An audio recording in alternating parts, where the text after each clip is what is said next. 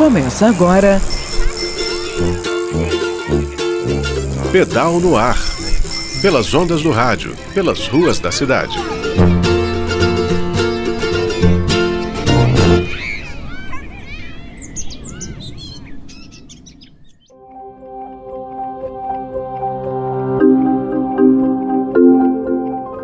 Bom dia, ouvintes da UFMG Educativa! Eu sou a Jéssica de Almeida e tô aqui com mais um Pedal no Ar. Eu começo agradecendo todo mundo que parabenizou a gente pelo centésimo programa na semana passada. Obrigada!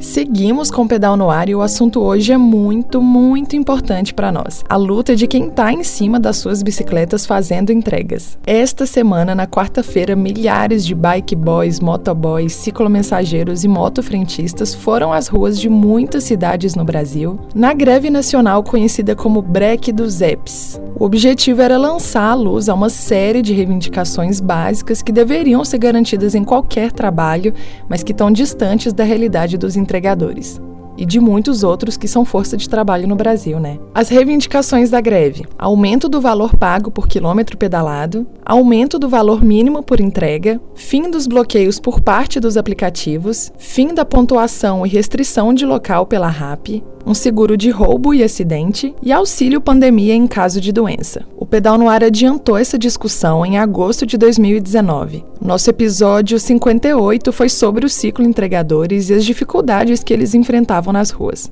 Eu fui fechado aqui na Savassi e o carro veio e virou correndo e quase me pegou, quase bateu em mim.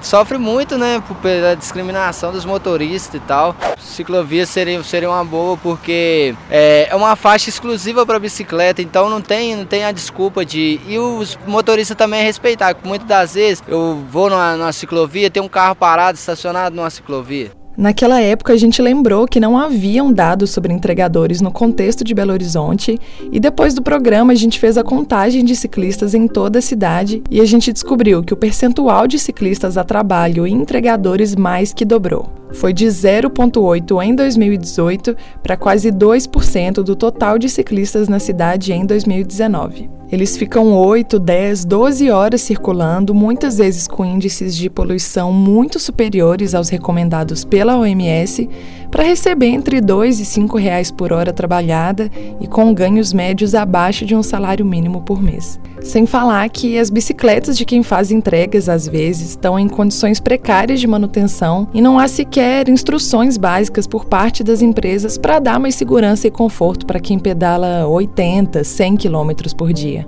Por outro lado, esses trabalhadores contribuem muito com a cidade ao realizar essas entregas por meio de um transporte ativo. E é para que a força de trabalho dessas pessoas seja valorizada, para que direitos trabalhistas sejam efetivados, que parte deles, sem partido, sindicato ou organização central, esteve de break. E assim como na quarta-feira, a gente deixa hoje aqui o nosso apoio e solidariedade à luta dos entregadores. Se você quiser ouvir de novo esse episódio ou mandar para as amizades, corre lá em BH bhenciclo.org barra pedal no ar, onde você encontra todos os episódios listados. E a gente está no Spotify também, é só procurar lá, Pedal no Ar. Até semana que vem. Tchau, tchau. Você ouviu? Pedal no ar. Pelas ondas do rádio, pelas ruas da cidade.